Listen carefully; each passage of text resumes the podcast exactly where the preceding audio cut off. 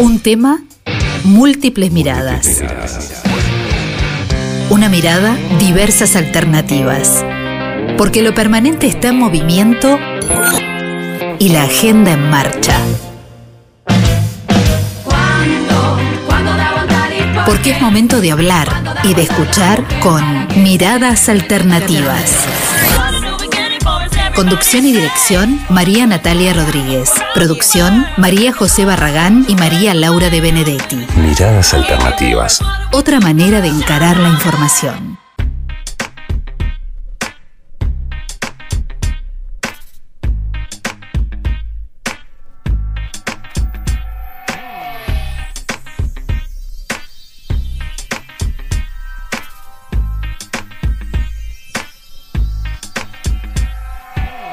Buenas tardes, comenzamos con una nueva edición de Miradas Alternativas. No quisiera arrancar este programa sin saludar a las genias de mis compañeras acá en producción, María José Barragán y María Laura de Benedetti, quien les habla María Natalia Rodríguez. Vamos a comenzar, bueno, un Miradas Alternativas que tiene una impronta coyuntural, digamos, porque vamos a estar abordando un poco el tema del referéndum, que recordemos que la Corte Electoral llegó a contabilizar las firmas que aprueban la realización de esa votación.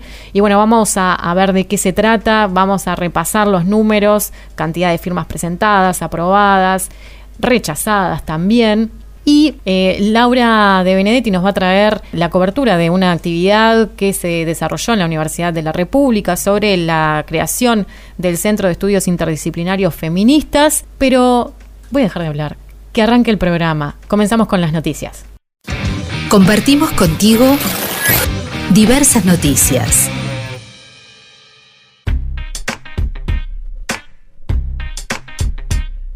El colectivo Mujeres en Lucha, Sindicalismo, Memorias y Resistencia presentaron el proyecto de recuperación de la historia de las luchas feministas en el movimiento sindical. Tiene como objetivo contribuir al desarrollo feminista y las luchas en el campo sindical en los últimos 40 años y formar un archivo de historia oral sobre el sindicalismo uruguayo. La Asociación de Obreros y Empleados de CONAPROLE comenzó a desarrollar charlas y talleres sobre masculinidad y violencia en el ámbito laboral. El propósito es sensibilizar respecto al ejercicio de la violencia masculina basada en género desde una perspectiva integral con enfoque de género y masculinidades en el ámbito laboral.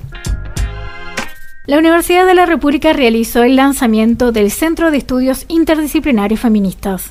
Rodrigo Arín, rector de la Universidad de la República, dijo que la universidad tiene la obligación de estar a la vanguardia de estos procesos. La universidad, una institución que por definición y construcción histórica se pretende unida y articulada con los procesos de cambio social en búsqueda de la equidad y en búsqueda de la justicia, tenemos la obligación institucional de estar a la vanguardia de estos procesos. No lo hemos estado siempre tenemos muchas heridas en este plazo. Y para la propia universidad, una historia no muy lejana, los temas de las desigualdades de género o los de discriminación vinculados al género parecía ser un tema entre privados, entre actores que en todo caso convivían en un edificio universitario pero en un programa institucional. No voy a decir que por unanimidad, pero sí creo que la visión predominante hoy en la Universidad de la República es que estos son temas que nos atañen como institución, que nos obligan como universitarios y que nos obligan a construir agendas internas y externas. Por eso el centro, este centro de estudios, donde converge una acumulación académica y comprometida por las temáticas que pone sobre la mesa el movimiento feminista en general, con instrumentos de política como el espacio interdisciplinario, es pertinente, necesario y yo diría imprescindible en la coyuntura que vivimos hoy en la región y en el mundo. Cuidado con Uruguay. Hay declaraciones de muy poquitas horas que hasta califican de una manera absolutamente inaceptable cualquier intento de incorporar la dimensión de género en el debate público. El 10 de diciembre se conmemoró el Día Internacional de los Derechos Humanos y ONU Uruguay destacó la igualdad como el tema del día. La alta comisionada Michelle Bachelet de la ONU mencionó en su mensaje la importancia de la igualdad de oportunidades para vivir en dignidad. En los últimos dos años hemos comprobado con dolor el intolerable costo que suponen las crecientes desigualdades. La igualdad es la base de los derechos humanos. Esto no significa que todos debamos tener el mismo aspecto, pensar de la misma manera o actuar del mismo modo, todo lo contrario. Significa aceptar nuestra diversidad y reclamar que todos seamos tratados sin discriminación de ningún tipo. significa que independientemente de quienes seamos, a quien amemos o donde vivamos, todos tengamos igualdad de oportunidades para vivir en dignidad y perseguir nuestros sueños. También en el marco del Día Internacional de los Derechos Humanos, la CEPAL emitió un comunicado. Elisa Loncón, presidenta de la Convención Constitucional de Chile, expresó que ninguno de los derechos que las mujeres hemos ganado ha sido gratuito.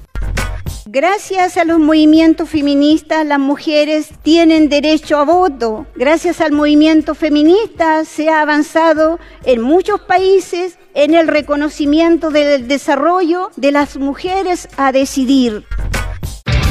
Lo permanente está en movimiento.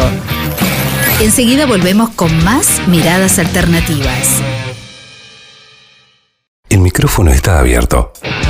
Continuamos con miradas alternativas. Desarrollamos la información con miradas alternativas.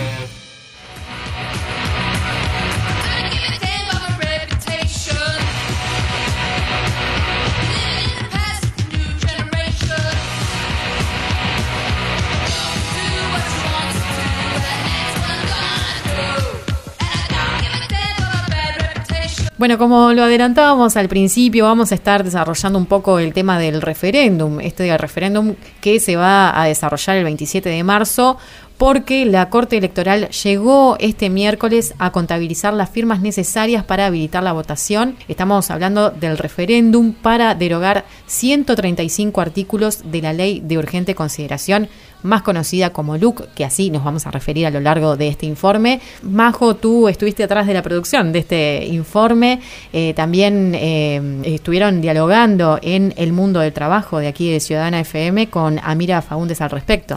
Exactamente, Natalia, sí, el pasado sábado en, el programa número 39 del mundo del trabajo estuvimos dialogando con Amira Faúndez, que es integrante de la comisión Votasí, integrante también de la, de la comisión pro referéndum en aquel momento, antes de que se confirmara este referéndum que va a haber en marzo. Amira Faundes también integra la FEU y bueno, como dije recién, estuvimos hablando con ella en el mundo del trabajo. Habló sobre varias cosas, entre ellas con todo lo que significó el llegar a la cifra para lograr este referéndum. La importancia de que ya lo veníamos diciendo, de que bueno, cuando las organizaciones sociales y políticas pueden eh, aunar sus esfuerzos atrás de, un objetivo, los resultados son buenos. Y bueno, haber podido dejar de lado un montón de diferencias y, bueno, centrarnos en, bueno, en esto que era la verdadera urgencia que tenía el pueblo de, bueno, de decirlo que, que, no estaba tan de acuerdo con esta forma de gobernar o con esta forma de, de imponer medidas y que bueno, que el pueblo uruguayo quiere también ser parte de las decisiones que se tomen y que bueno, no dejaremos pasar cuando se hagan de esta forma. Va a ser una campaña muy similar a, al Yo Firmo, cuando salimos a, buscar firmas, firmas por cada casa, esta instancia va a ser similar, vamos a, ir a buscar a cada vecina, a cada vecino, a brindarle la información que el gobierno no brindó en su momento e intentar convencer desde los argumentos eh, de por qué hay que votar el 27 de marzo el sí. Entonces va a ser una campaña muy descentralizada, muy metida en el territorio, en los barrios y bueno, obviamente tampoco vamos a tener, como fue en la campaña de Yo Firmo, los grandes medios de comunicación a, nuestro favor y eso ya, ya lo sabemos y lo hemos visto y, tampoco vamos a tener la capacidad financiera para invertir publicidad, entonces nuestra campaña va a ser bien desde abajo.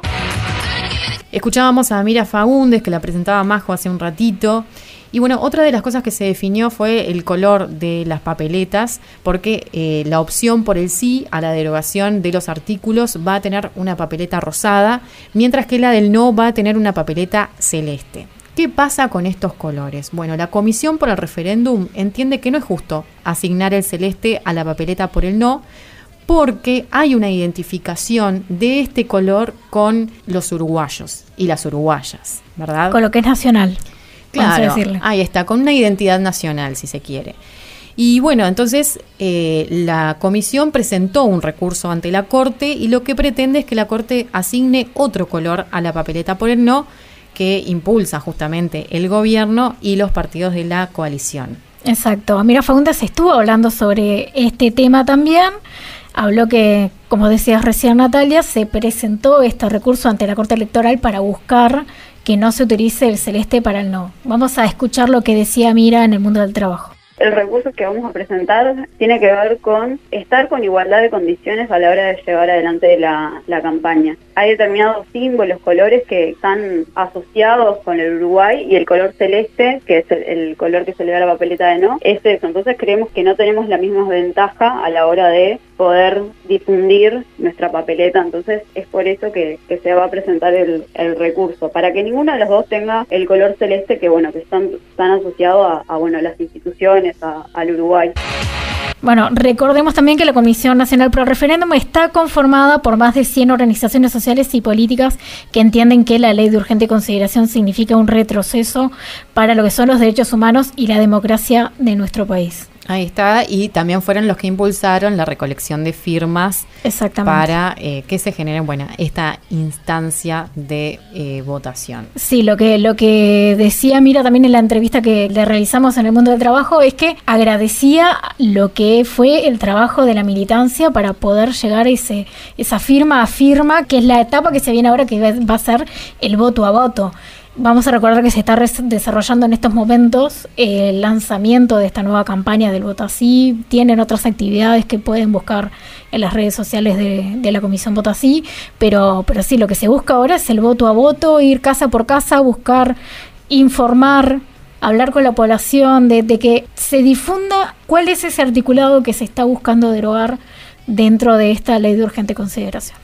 La ley de urgente consideración, la LUC, que es la ley número 19.889 y que fue creada el año pasado, en julio del 2020, en plena pandemia. Exacto. Exacto, este texto entró al Poder Legislativo con 501 artículos y salió de la misma con 476, pero en el medio hubo varios cambios que se fueron realizando. Los más relevantes durante los 76 días que se trató esta votación de ver si quedaba la luz o no. Sí, mientras fue toda la discusión. Exactamente. Porque eh, convengamos que ingresa el texto y bueno, y ahí hubo bastante debate con respecto a las modificaciones que se estaban sugiriendo, ¿no? Sí, los, los, cambios más relevantes se dieron en el Senado, sobre todo en los capítulos de seguridad y también hubo un retiro de artículos como con el tema de la libre importación de combustibles y el tema del uso de la infraestructura de Antel por parte de empresas privadas, promovida originalmente por el presidente de la República, Luis Lacalle Pou.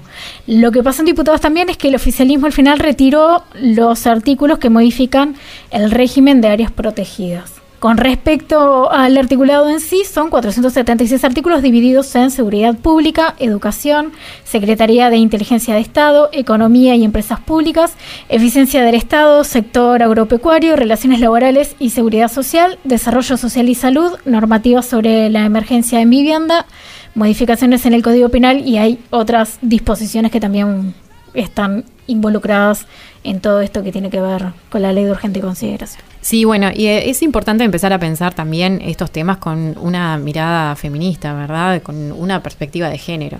Porque si bien son temas que podemos decir, bueno, afectan a nivel nacional, bueno, ¿cómo nos atraviesan a las mujeres? Hay cosas que quizás son un poquito más evidentes y otras que eh, son más transversales, pero bueno, está bueno analizarlas desde ese punto de vista. Exactamente. La agenda está en marcha. Digan lo que digan las mujeres, estamos. Enseguida volvemos con más miradas alternativas. El micrófono está abierto. Continuamos con miradas alternativas.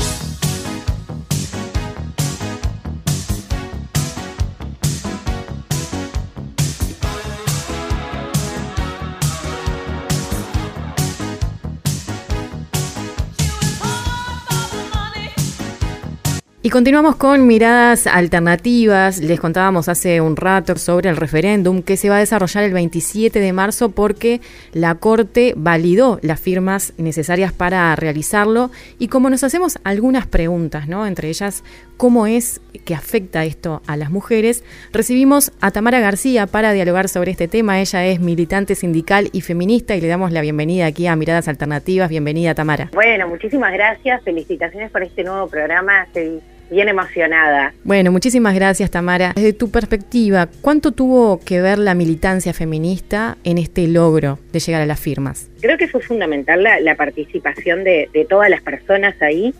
Y algo que, que también hablamos como muchísimo, tenía que ver con, con la forma incluso en la que queríamos militar este espacio.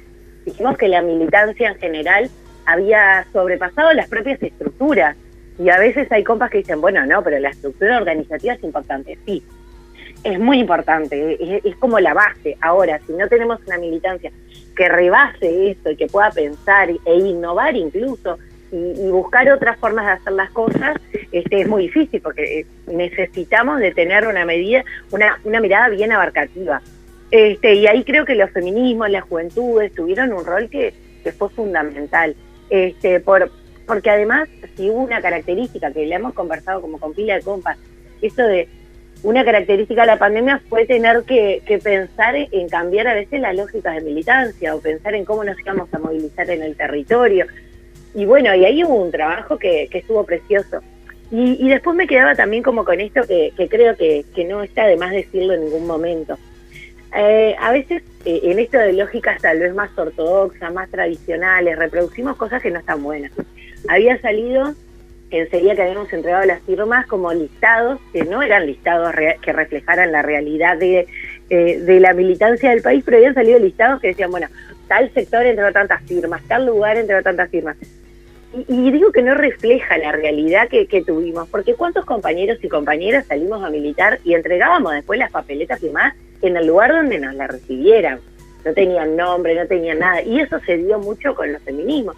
Tuvimos grandes colectivos que o, pequeños colectivos a nivel territorial que se comprometieron, que salían todos los días a recoger firmas, que hoy en día están saliendo, que fueron parte de la organización. ¿Sí? ¿Quién eh, recogió más firmas? Tiene una lógica patriarcal, digamos, de productividad, si se quiere. Es, sí, patriarcal y hasta capitalista, ¿no? De pensar, bueno, de cuál es el valor o el aporte que se hace a la organización colectiva por la cantidad de firmas, esto de, de cuantificar todo el tiempo y estar ahí como midiéndose con otros colectivos, con otras organizaciones que claramente no, no suman, no suman para la unidad del campo popular en general, pero que además invisibilizan algo que, que ha sido invisibilizado históricamente. Y es que no todas las personas tenemos las mismas condiciones de poder eh, militar de la misma forma en los espacios, en el territorio, y cada aporte es fundamental. Entonces, si estamos convencidas que cada aporte es fundamental, tenemos que pensar entonces que eso de andar midiendo o cuantificando no ayuda en lo más mínimo, sino que sigue reproduciendo e invisibilizando a, las eternas postergadas. Tamara, y yendo más hacia la ley, digamos a estos 135 artículos, obviamente no podemos describir todos, pero ¿cómo afecta a las mujeres? Hay algunos que son un poco más evidentes, pero otros podemos decir que quizás son más transversales. Sí, exacto. Nosotras ahí, cuando estábamos con la intersocial feminista, que ahora sí en otras compas, pero que se vino trabajando mucho en lo que tenía que ver con un documento que pudiera, eh, que se puede compartir después, se los puedo compartir para, para los espacios que, quieran, pero que era un documento que analizaba desde la luz desde una perspectiva feminista. La ley de urgente consideración en general tiene un contenido que apunta al retroceso y que apunta a generar garantías para quienes ya siempre tuvieron garantías en la sociedad y muy lejos de darnos garantía, las grandes mayorías no, no las va restando. Un tema tiene que ver con la seguridad, que capaz que es de lo más polémico, de lo que a veces como que no nos cuesta hablar porque pensamos que venimos como en una minoría, que no es tal. Nuestro pueblo ha resuelto varias veces si entiende que la seguridad pública tiene que ser con más represión, con más punitivismo, nuestro pueblo ya resolvió que no. Pero hay cosas que son bien particulares, por ejemplo, en esto de que te pueda revisar un varón, por ejemplo, en caso que te detenga la policía en la calle. Algo que hasta ahora, este, y quienes somos militantes y quienes tal vez alguna vez nos tocó estar en alguna situación un poco compleja, sabemos que siempre tenía que venirnos a revisar una mujer. Y una decir, bueno, esto es, capaz que no es tan importante. Capaz que no es tan importante porque no lo estamos comparando con la realidad que han habido en otros países. Acá hay una cuestión que tiene que ver en el castigo que se le da a las mujeres que, han sido rebeldes o las mujeres que, que han salido a luchar por sus derechos. Lo vimos en la dictadura cívico-militar, lo vimos en Chile, lo vimos en Bolivia no hace tanto tiempo, como en realidad siempre la violencia es hacia las mujeres de una forma sexual. Entonces no es casualidad que en países donde tal vez no hay garantías como las que teníamos hasta hoy en día acá, este, sucede que tenés miles de denuncias, por ejemplo, de abuso sexual y acoso en las comisarías. ¿Se, ¿Se vincula con lo de la protesta, digamos? Sí, pero no necesariamente, o sea, es una cosa bien interesante, porque son 10 capítulos, pero todos los capítulos tienen interrelación en sí mismos. Este, entonces sí viene de la mano con una criminalización de la protesta, con eh, la prohibición de los piquetes, con el criminalizar las ocupaciones en los lugares de trabajo, pero también viene con pila de herramientas que la ley de urgente consideración le da a la policía y que en realidad no termina dando o generando las mayores garantías para el resto de la población y principalmente para quienes obviamente militamos y, luchamos por un mundo o, un país un poco diferente. No me gusta pensar en el mundo, pero por una cuestión de internacionalismo.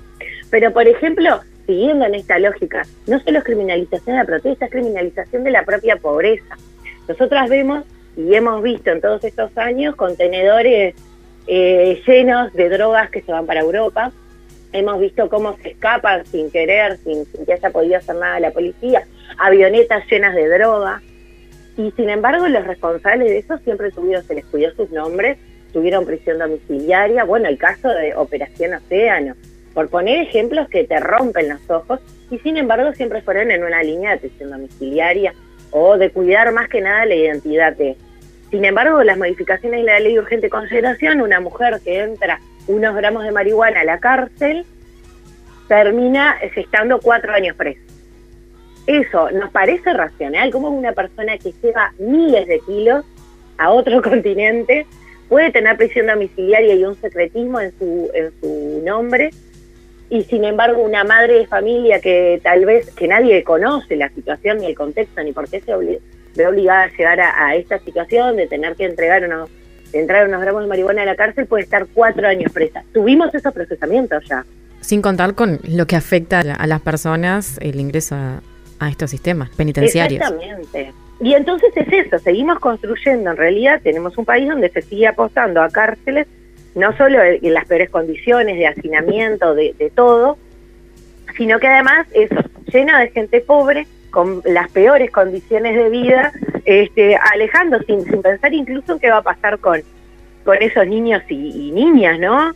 Este, si terminan institucionalizadas, si tienen un familiar que se pueda hacer cargo. Y acá queda esta polémica que también me han preguntado, bueno, pero ¿qué estás diciendo? ¿Que está bien entrar marihuana a la cárcel? No, ese capítulo sí podría debatir 20.000 noches sobre esto. Lo que sí entiendo es que es injusto como puede haber una legislación para algunas y una legislación para otros. Como puede haber eh, una justicia para gente que tiene muchísimo dinero, que puede pagarse grandes abogados y tener prisión domiciliaria, y otras mujeres que directamente van este, a entrar en la cárcel así como, como por una puerta corrediza. Entonces esto es complejo porque seguimos ah, generando diferencias que son brutales. Este, y, después en general, la ley de urgente consideración tiene muchas características que nosotras las podemos pensar, es verdad, afectan a toda la población, pero siempre terminan vulnerando a, como decíamos hoy, sectores que, que hemos sido las eternas postergadas, a nivel de educación, a nivel de inclusión financiera. Cuando somos ya de por sí las mujeres que tenemos mayores índices de informalidad laboral, y de repente algunas medidas que podían garantizar la innovación o que se depositara en tiempo y forma, este, no se hace, o sea, por la ley de urgente consideración se quita. Entonces, nuevamente nos, nos termina dejando a nosotras en una situación de, de mayor vulnerabilidad. Ahora, por poner un ejemplo, la Asociación de Padres Adoptantes junto al sindicato de INAU salieron en contra de lo que tiene que ver con las modificaciones hacia em, la ley de adopciones. Porque también vuelven a decir, resta garantías. Acá no hablamos específicamente de mujeres, pero sí infancias y adolescencias, que también son parte de la población más vulnerada de nuestro país, quienes, a quienes no se les escucha por lo general, a quienes más se les violenta en la sociedad en la que vivimos. Entonces, eh, tenemos como para pensar un montón y creo que cada capítulo y cada artículo que nos, que nos copemos a leer de la ley de urgente consideración para estar informada, o mismo cuando vayamos a las barriadas a conversar con vecinos y vecinas, podemos ponerle y, analizarlo desde una perspectiva propia. y creo que de hecho es lo más interesante. Hoy cuando les decía esto que la militancia eh, sobrepasa a las estructuras organizativas, también eh, te da la posibilidad que la propia militancia pueda formular sus propios argumentos porque no todas las personas vemos los capítulos de la misma forma, los artículos que fueron modificados.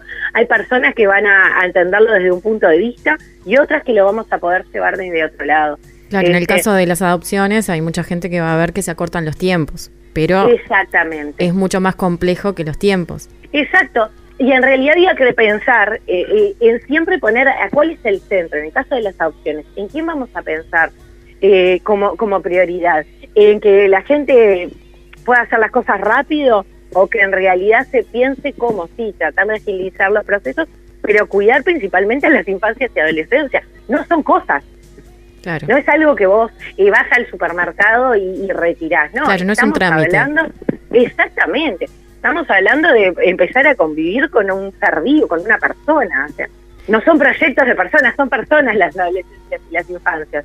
Entonces, bueno, este, hay, hay como un montón de cosas para hablar y como vos decías, nombrar a todos los artículos sería bien complejo para un programa, de, por, primero porque se han hecho millones de actividades, pero ahí eh, la Intersocial Feminista viene haciendo un trabajo que es muy bueno.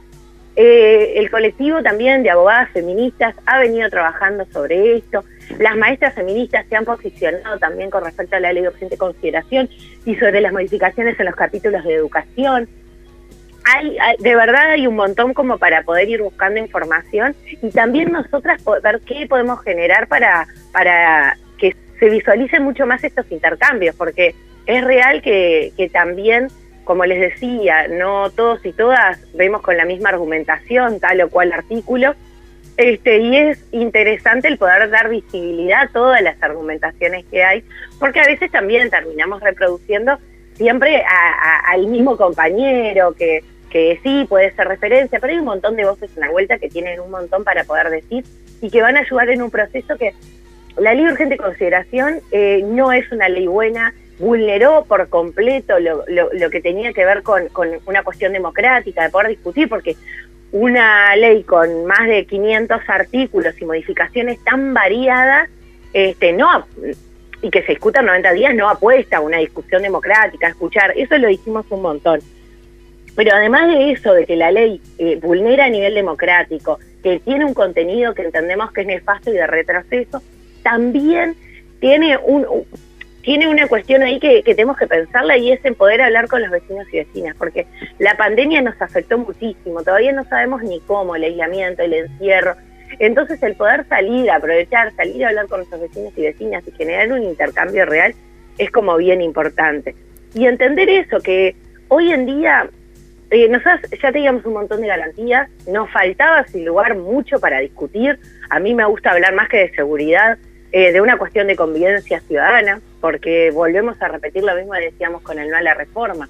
Cuando la mayor cantidad de homicidios es entre gente conocida, ajuste de cuentas entre barras rivales, eh, no, no sería el problema que una se imagina que es el tema de los femicidios.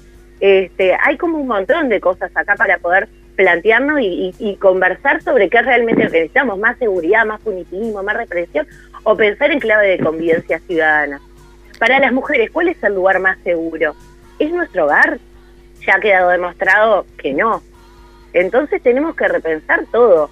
Y, si realmente queremos vivir en un país diferente, este, obviamente eh, más armas en las calles, más policías, más eh, militares retirados que puedan eh, salir nuevamente a, a hacer un ejercicio de no es sano tampoco. Entonces está bueno aprovechar esta instancia para poder pensarla y generar todos los intercambios que sean posibles. Bien, Tamara, y para ir cerrando, ¿qué desafíos tienen por delante los feminismos de acá al 27 de marzo? Y bueno, tenemos de todo. En realidad tenemos de todo porque no solo está el tema de la ley de urgente consideración, que es algo que de verdad el último año, y más de, desde hace más de un año que hemos venido metiendo un montón de trabajo, pienso, desde que se empezó a discutir en la intersocial para, para adelante, y nos queda además lo cotidiano. Nosotras ahora justo salía la noticia que un sector político partidario ya dijo que no va a apoyar la ley de tenencia compartida, que nosotras más que tenencia compartida hablamos de tenencia compartida impuesta, porque es un riesgo y, presenta retrocesos para el cuidado no solo de las mujeres, sino que las infancias y las adolescencias. En el momento en que te dicen que este, teniendo una denuncia por violencia doméstica vos no perdés el acceso a la tenencia compartida. Entonces son cosas que, que de verdad son bien difíciles, que apuestan a seguir eh, reproduciendo la violencia patrimonial y un montón de cosas que, que favorecen. Entonces eso sin lugar a dudas va a ser uno de nuestros grandes desafíos, pero además también tiene que ver con, con la situación del país, con la situación socioeconómica. Este, estamos en un momento donde eh, estamos en peor en peores condiciones que el año pasado en cuanto a la violencia basada en género. También hemos detectado que desde el Ministerio del Interior eh, muchas veces se incluye en la misma denuncia una nueva denuncia. Entonces, claro, parece que hay menos, pero en realidad no es que se están incluyendo las mismas causas. Este, hemos visto como sí ha bajado la cantidad de mujeres que llaman a, los, a las líneas 0800 para hacer denuncias propias, pero sí llaman para asesorarse vecinas, amigas, familiares. Entonces, acá hay que trabajar bastante con esto. Y, y bueno, y después eh, lo, lo, que tiene que ver con esto que les decía, de la crisis social y económica que estamos viviendo, también la pagan y la sostienen principalmente las mujeres. Entonces, eh, hemos visto cómo se ha visto un empobrecimiento mayor de, la, de, los niños y las niñas en nuestro país y quienes sostienen esta realidad muchas veces son las mujeres. Cuando vemos la, el crecimiento de la informalidad laboral, también apunta principalmente a mujeres. Entonces, de verdad que los desafíos son un montón. Tal vez ahora, y esto es ya una cuestión más personal, o, una opinión más personal, pero que lo hemos con, venido conversando con varias compañeras y tiene que ver con la posibilidad de poder reunirnos y, y articular desde todos los espacios eh, de los feminismos de nuestro país y, y, poder pensar en algunas cuestiones. Una podría ser un manifiesto, una manifiesta propia para sacar algunas líneas en común y pensar que más allá de, de las diferencias de corrientes y, y, la pluralidad de ideas que tenemos dentro de los feminismos, también hay un montón de cosas que nos unen para para poder trabajar para adelante, incluso pensando en qué características va a tener este próximo 8 de marzo. Bueno, muchísimas gracias Tamara por estos minutos aquí en Miradas Alternativas. Muchísimas gracias a ustedes. Les mando un abrazo gigante para ustedes. De vuelta, felicitaciones por el programa y obviamente para todas las personas que están escuchando. Buen fin de. Escuchábamos a Tamara García, militante sindical y feminista. Enseguida volvemos con más miradas alternativas. La agenda está en marcha. Diga lo que digan las mujeres, estamos. ¡Ya en guerra! Enseguida volvemos con más miradas alternativas. El micrófono está abierto. Continuamos con miradas alternativas. Momento de análisis. Momento de nuestra sección datera.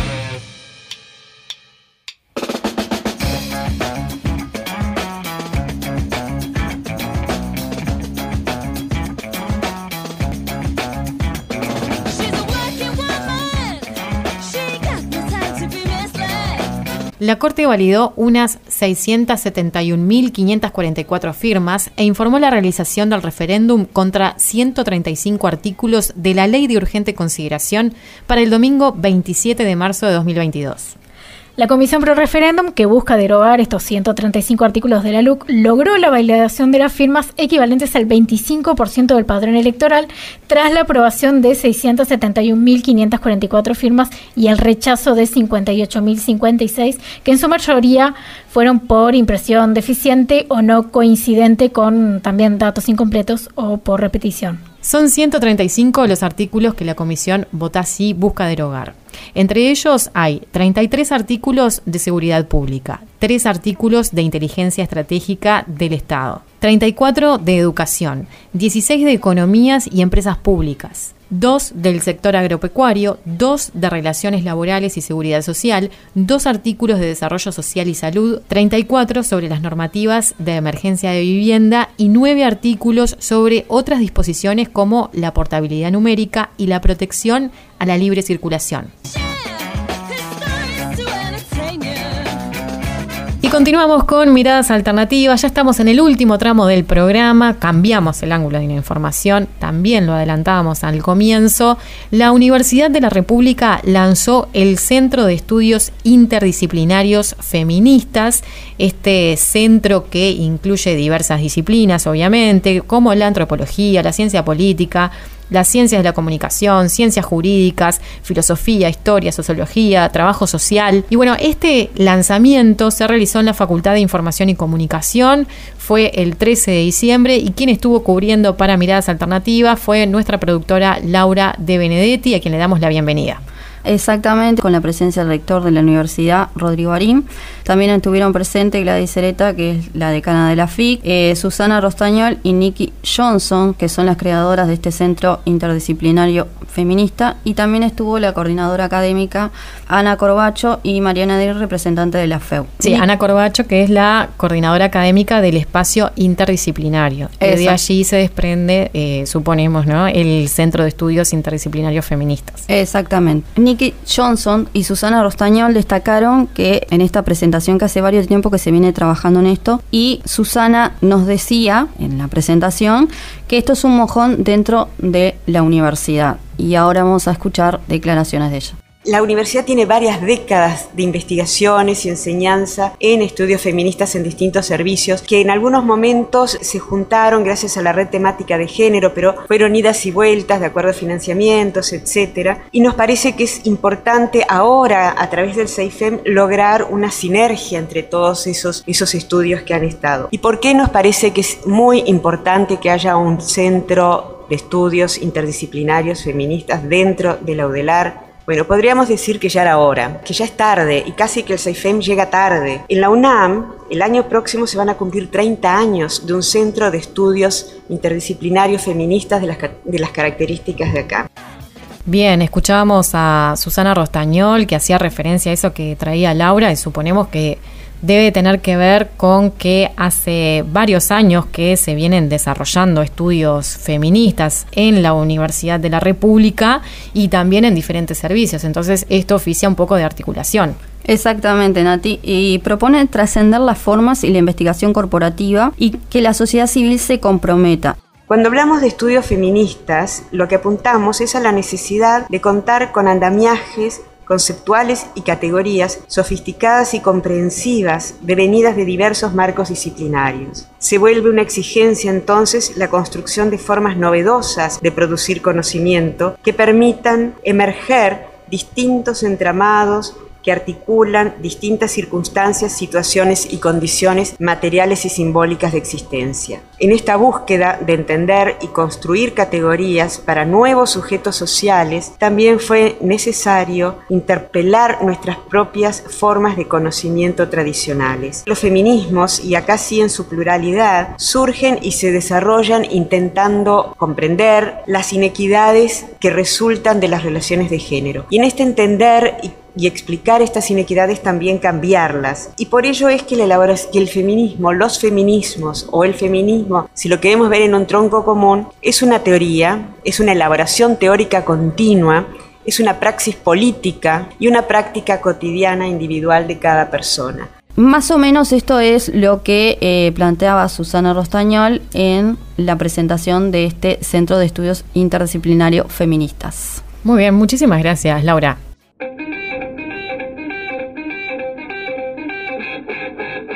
Se nos fue un programa más de miradas alternativas. ¿Cómo pasa el tiempo, chiquilinas? ¿Cómo pasa?